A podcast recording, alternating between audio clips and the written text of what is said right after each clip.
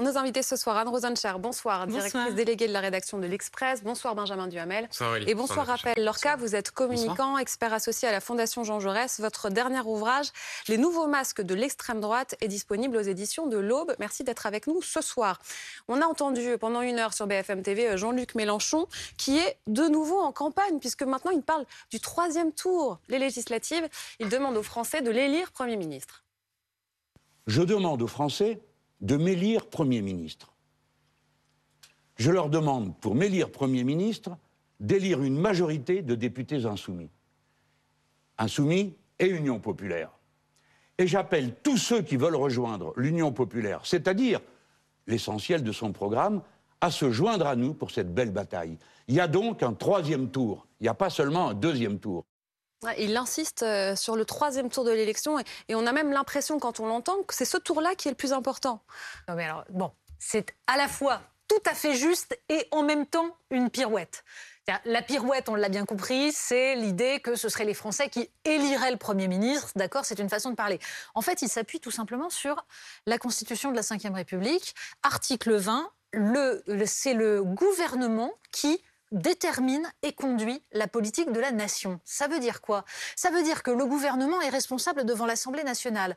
Donc, le gouvernement doit représenter, disons, les options qui sont portées par l'Assemblée nationale, d'où le fait qu'il existe des cohabitations. Et donc Jean-Luc Mélenchon nous dit, puisque les législatives arrivent juste derrière, si j'ai une majorité à l'Assemblée nationale, eh bien automatiquement, c'est le chef de cette majorité qui est appelé à être Premier ministre et on entre en cohabitation. C'est pas complètement idiot, c'est en effet la lettre des institutions de la Ve République. Mais c'est une façon assez maligne de, on va dire, de contourner ce qui est un échec au pied du podium euh, le 10 avril. C'est plutôt habile. Il, y a même, il a son programme de futur Premier ministre. Il dit, euh, et à ce moment-là, hein, si vous m'élisez Premier ministre, hein, c'est comme ça qu'il le présente, nous installerons euh, le RIC immédiatement, le référendum d'initiative citoyenne.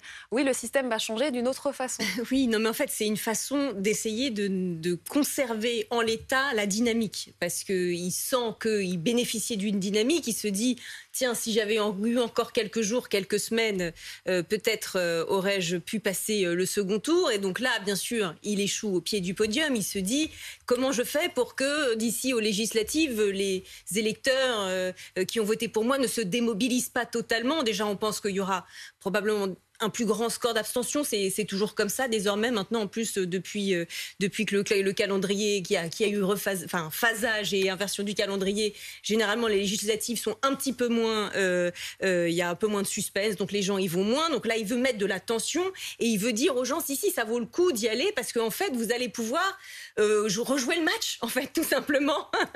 donc, c'est une façon habile de le faire. Je ne sais pas si ça va tenir la longueur parce que quand même, ça, ça, paraît être un petit peu euh, euh, idéaliste. Alors, il a tout de suite euh, il a tout de suite dit ah bah oui, on me disait déjà que ça ne servait à rien d'essayer de relever le mm. gant de la gauche, que la gauche était trop divisée. Donc il a, il a déjà tout un argumentaire pour pour parer à ces à ces, à ces objections. Néanmoins, bah, ça semble quand même un petit peu. Moi, je reviens, je rejoins ce que dit Natacha un peu une pirouette quand même. Voilà.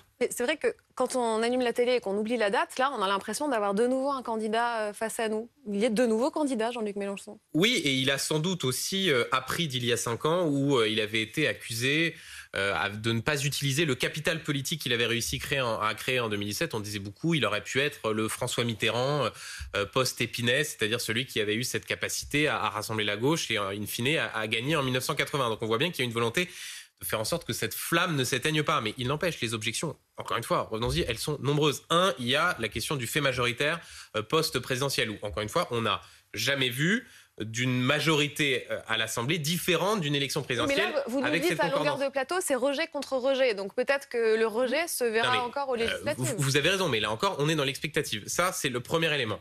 Deuxième élément, Jean-Luc Mélenchon fait comme s'il était et comme si ses idées étaient majoritaires dans le pays. Bien sûr, il passe à 400 000 voix près. Enfin, celui qui est arrivé en tête au premier tour, c'est Emmanuel Macron. Le bloc de droite extrême euh, est arrivé nettement euh, devant euh, le, bloc de l'Union populaire. Ça, c'est le deuxième. Et puis le troisième élément. Comment faire cette union. En 97, Lionel Jospin gagne avec ce qu'on appelait la gauche plurielle, qui était une union qui était faite. Il y avait le Parti communiste, il y avait euh, les Verts à l'époque, le Parti socialiste. Là, Jean-Luc Mélenchon, il nous dit, moi, j'appelle ceux qui veulent euh, me rejoindre, ceux, qui sont d'accord avec ce projet. Moi, j'en ai dit, on pourra discuter un petit peu, mais enfin, globalement, la sixième République, si vous n'êtes pas d'accord, c'est niette. La sortie du nucléaire, si vous n'êtes pas d'accord, c'est niette. Les socialistes, Mathilde Panot, dans le JD des dimanches, dit, pas de négociation. Là, il dit, les socialistes qui voudront bien se rendre compte qu'en fait ils sont d'accord avec moi, éventuellement ils pourront venir. Donc en fait, ce que dit Jean-Luc Mélenchon, c'est une union à gauche quasi exclusivement autour de sa personne et autour de son projet. Et j'ajoute une dernière objection. Les, les élections législatives, c'est 577 élections. C'est pas euh, comment dire, une capacité qu'a eu Jean-Luc Mélenchon à fédérer autour de son talent, autour de son charisme, des électeurs de gauche un peu désarçonnés, qui pour certains ont voté pour lui effectivement parce que c'était un vote utile et pas forcément qu'ils étaient d'accord avec tout le programme de l'Union populaire. Là, 577 élections avec parfois un parti socialiste bien implanté, avec parfois des circonscriptions où il pourrait préférer voter écolo plutôt qu'Union populaire, ça donne pas nécessairement, c'est même comment dire, difficile d'imaginer que ça puisse donner une majorité à l'Assemblée. Raphaël Lorca, que pensez-vous du choix des mots euh, quand il dit élisez-moi par exemple Peut-être autorisez-moi 30 secondes de revenir quand même sur, euh, sur ce qui est un vrai événement. C'est-à-dire que a, lorsqu'on a appris qu'il allait prendre la parole comme un mardi soir, 18h50, on a pu légitimement se dire, euh, il vient raccrocher les gants, il vient de faire le bilan de sa campagne, on se souvient de Faites mieux qu'il adressait aux futurs, euh, aux futurs jeunes et sa garde rapprochée de, la France insoumise. il vient me démontrer exactement le contraire. C'est un premier message quand même, il poursuit le combat. Deuxième élément de surprise tout de même, c'est le timing mardi soir 18h50, c'est surtout la veille du débat d'entre-deux tours. Moi, je suis vraiment frappé du fait qu'il enjambe totalement le résultat du deuxième tour. On va certainement y revenir, mais sur cette question où Bruce Toussaint a eu, de cesse, eu de cesse de revenir sur mais attendez, mais vous n'avez pas quand même une préférence entre Emmanuel Macron et Marine Le Pen? Vous voulez être le Premier ministre, mais de qui? Il a tout de même dit plusieurs fois, euh, au fond, peu importe. Et au fond, euh, ma vraie bataille, elle est ailleurs. Ça, je pense que c'est quand même deux points euh, très importants à souligner, parce que c'est quand même un fait. On, était en train de tous de regarder. moi, oui, je, je, reprécise quand même. J'ai beaucoup travaillé sur l'extrême droite, donc c'est peut-être un peu avec ça que je, cette casquette-là que je réponds. On est tous en train de regarder quels sont les scénarios d'une victoire possible de Marine Le Pen. Et on le sait, dans un premier tour où les partis dits républicains de gouvernement ont été totalement laminés, où les reports de voix sont très faibles, numériquement euh, parlant, euh, ça repose beaucoup sur cette théorie Mélenchon. Et donc on est tous en train de scruter, et donc je ne suis pas sondeur, je ne suis pas politologue, mais je demande beaucoup à mes petits copains qui le sont, quels sont les scénarios d'une victoire possible de Marine Le Pen? On le sait, des basculements de population vers plus d'abstentionnisme ou d'un vote plus Marine Le Pen, c'est crucial. Mm. On est quand même dans ce moment-là, euh, n'oublions pas, dimanche, avant le, troisième tour dont parle euh, Jean-Luc Mélenchon, il y a quand même le deuxième tour de l'élection présidentielle. Et il n'a pas été clair, vous trouvez? Parce que je vais rappeler, en fait, euh, il a répété à multiples reprises le soir du premier tour, il ne faut pas donner une seule voix à Marine Le Pen. Aujourd'hui, il ajoute quelque chose, il dit, ne vous abstenez pas, restez acteur. Est-ce que là, il n'a pas clairement donné une consigne? Ne votez pas Marine Le Pen, ne vous abstenez pas, donc votez Emmanuel Macron. Bah, vous parlez de Pierre depuis tout à l'heure. Euh, effectivement, euh, il, joue beaucoup entre les lignes. Moi, ce que je retiens surtout, c'est effectivement, il, exprime lui-même cette contradiction. Je ne veux pas que Marine Le Pen prenne le pouvoir, mais je ne veux pas que Emmanuel Macron le garde encore cinq ans. Donc, pour résoudre cette contradiction, je le dépasse mm. et j'invente cette sortie politique qui est effectivement ce, terme de troisième tour. Donc il est très clair sur ne votez pas, effectivement, ne donnez pas une seule voix à Marine Le Pen. Là où il est moins clair, c'est qu'effectivement, au fond, peu importe que ce soit Macron ou Le Pen, il, dit peu importe, je serai le Premier ministre des deux, et au fond, mon programme politique pourra, se, pourra s'appliquer de la même façon. Ce qui, je crois, je termine juste là-dessus rapidement, est une erreur. C'est-à-dire que je pense qu'il minore totalement l'effet de souffle qu'aurait l'élection de Marine Le Pen. N'oublions pas quand même qu'il a été troisième. Alors certes, à 420 000 voix près, euh, il a échoué au, deuxième, mais il est seulement en troisième. C'est dans le cas d'une victoire de, pardon, de Marine Le Pen, ce serait Emmanuel Macron qui serait l'opposant politique numéro un. Et donc ce que vous soulignez tout à l'heure sur l'effet de souffle, euh, la, corrélation qu'on voit traditionnellement entre élection présidentielle et législative, dans le cas d'une défaite euh, du, camp macroniste, euh, ce seraient eux qui seraient plutôt les premiers opposants. Donc je crois que, ce, euh, même d'un point de vue de tactique politique, je crois que ce serait une erreur de, sous-estimer l'effet de souffle qu'aurait cette élection de Marine Le Pen. D'abord, je pense que quand il répond à cette interview, au fond de lui, il ne croit pas que Marine Le Pen sera mm. élue présidente. Et donc, il est en train de se sortir d'un piège. Ce piège, il est multiple. C'est d'abord celui qui consiste à le sommer de dire pour qui il faut voter. Et ça, il réussit à l'éviter. Deuxième piège, celui de voir éclater son mouvement.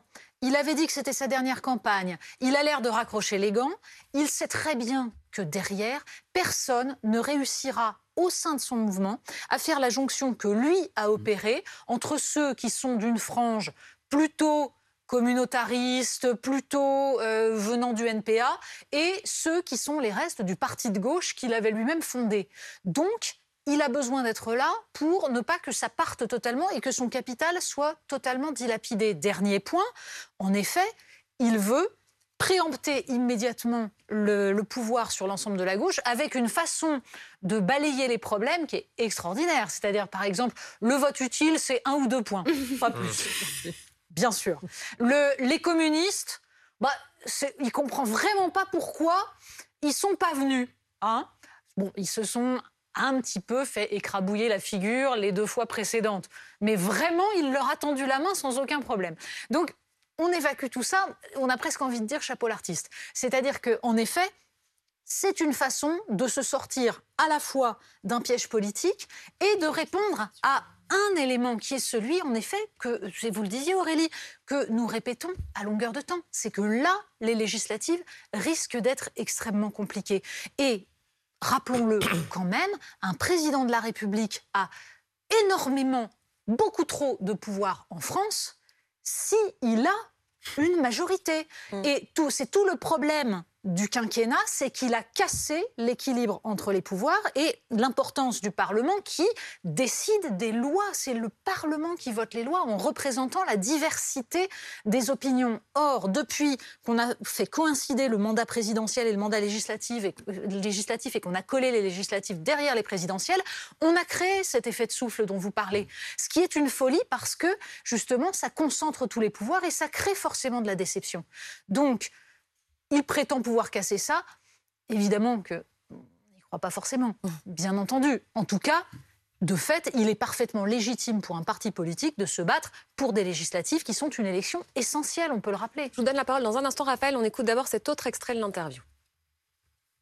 Je veux dire à ceux qui ne pensent pas comme moi, sauf sur le point de ne pas voter pour Mme Le Pen, que je les comprends. Et je comprends que quand on a été éborgné par M. Macron, on n'est pas envie de voter pour lui. Je comprends, après toutes les brutalités hmm. sociales auxquelles il s'est livré, que les gens n'aient pas envie. Alors ne me demandez pas de m'abaisser à en dire davantage que ce que j'ai dit. Je fais confiance à l'intelligence collective.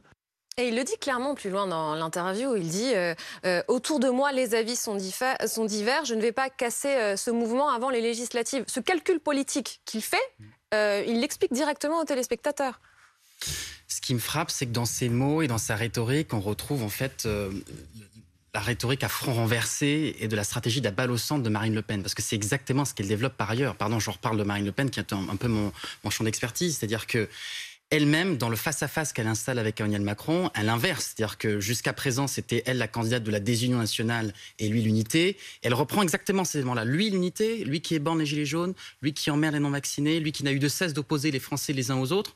Donc je ne peux m'empêcher quand même, pardon, hein, c'est certainement une déformation professionnelle, mais je ne peux m'empêcher quand même d'entendre que ce type de discours rejoint quand même celui de Marine Le Pen. Je voulais juste revenir sur euh, un point qui me semble important de, de, paris politique, puisque vous avez mentionné tout à l'heure les, les, différents partis, les paris un peu incertains. C'est le fait de dire quand même que cette campagne présidentielle, elle a déçu.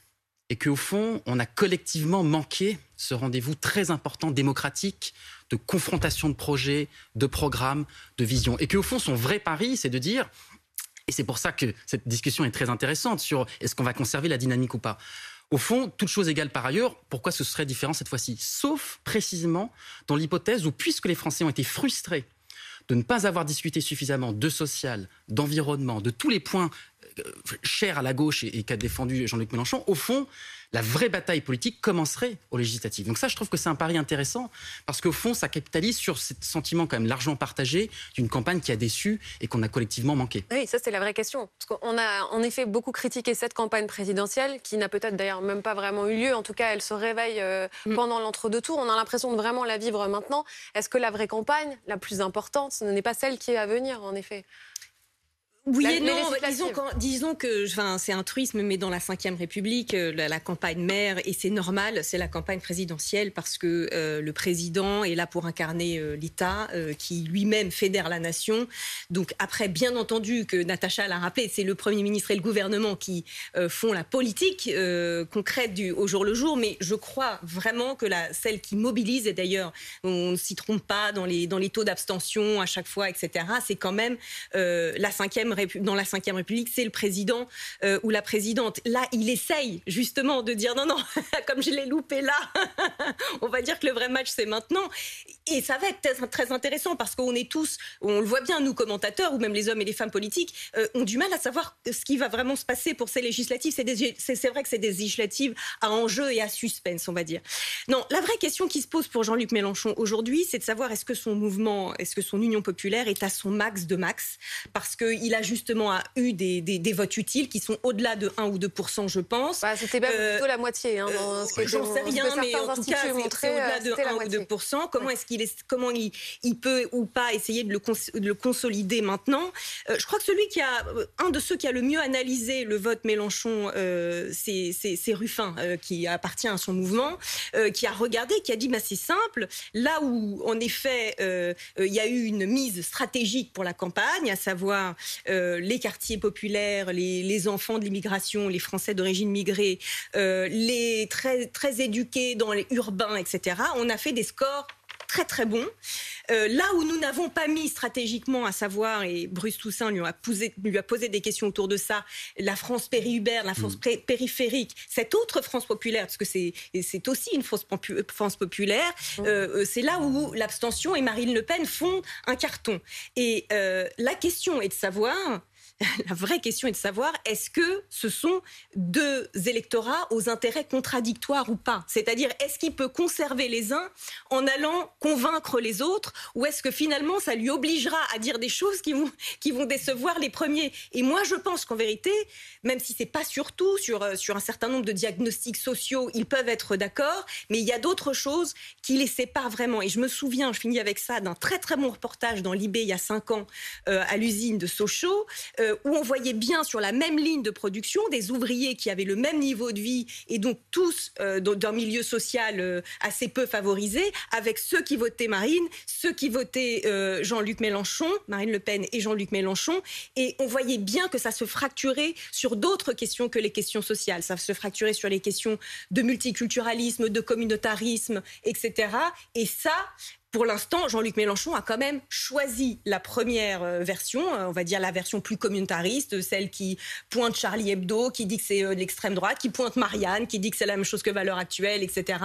et, ça, je pense que ça va quand même l'empêcher d'avoir un électorat plus France périphérique. C'est intéressant aussi de regarder les reports des voix. Ils nous disent quand même quelque chose d'important. Quand on regarde vraiment l'électorat de Jean-Luc Mélenchon, c'est dans le sondage de Bernard Sananès du jour, 42% des électeurs de Jean-Luc Mélenchon prêts à voter Emmanuel Macron 25% Marine Le Pen, 33% à s'abstenir. Oui, et on voit bien que là, pour le coup, il y a une évolution par rapport au lendemain du premier tour. C'est-à-dire que euh, les reports sur Emmanuel Macron ont plutôt eu tendance à, augmenter. Euh, l'abstention, dans un, premier temps, progressait. Puis désormais, on voit bien que dans, dans le sondage de Bernard, euh, c'est plus bas. Ce qui, pour le coup, accréditerait l'idée selon laquelle les appels de Jean-Luc Mélenchon à ne surtout pas voter pour Marine Le Pen ont eu un certain effet au-delà du fait que sans doute le Front républicain qu'on considérait comme totalement absent ne s'est sans doute pas reconstitué comme il pouvait l'être en 2002, mais il y a quelques beaux restes, si j'ose dire. La question qui est posée, euh, qui est posée aussi à Jean-Luc Mélenchon, c'est de savoir sur quelle base on reconstruit la gauche. Est-ce qu'on peut reconstruire la gauche sur une base consistant, malgré tout, quelles que soient ses contorsions euh, verbales et intellectuelles, à sembler ne pas faire tout à fait de différence entre Marine Le Pen et, Emmanuel Macron? Parce que bien sûr, il dit, c'était pas la même nature. Mais quand il parle du Premier ministre, il me dit, qu'est-ce que vous voulez? Il dit, vous voulez un Premier ministre Jordan Bardella à Matignon? Juste après, il dit, vous voulez Gérald Darmanin à Matignon? Comme si au fond, c'était à peu près, euh, comme si au fond, c'était à peu près la même chose il y a chez, Jean-Luc Mélenchon comment dire, dans le discours, une sorte de façon de ne pas comprendre que précisément, parmi les scénarios qui pourraient aboutir à ce que Marine Le Pen arrive au pouvoir, le fait que son électorat s'abstienne ou vote blanc. Et, je vais même encore plus loin, et je parle devant le spécialiste de, l'extrême droite et de Marine Le Pen, c'est le pari de Marine Le Pen, ah qui depuis cinq ans ne cesse de répéter que son trou de souris consiste en la possibilité que les électeurs de gauche se disent en réalité Est-ce qu'on va vraiment retourner voter Emmanuel Macron? Et donc c'est en cela qu'il y a quand même quelque chose d'assez particulier de la part de Jean-Luc Mélenchon à vouloir refonder une force politique sur cette base-là sans comprendre que précisément son pari politique peut aboutir à ce que Marine Le Pen soit élue. Et j'en termine par là. Là, pour le coup, c'est une différence fondamentale avec les autres forces de gauche avec lesquelles il pourrait vouloir, il pourrait vouloir s'allier. Parce que pour le coup, sur cette question-là, les communistes appellent clairement à voter pour Emmanuel Macron, les écologistes aussi, et le Parti socialiste aussi. Là, si on ne parle pas de différence matricielle euh, entre, dans la façon dont on est capable de faire une différence entre Marine Le Pen et Emmanuel Macron, euh, ça peut poser quand même problème si jamais on veut gouverner ensemble. Il a quand même fait une différence entre Emmanuel Macron et Marine Le Pen. Je veux dire, le pas une voix pour Marine Le Pen, c'est une différence majeure entre Emmanuel Macron et Marine Le Pen.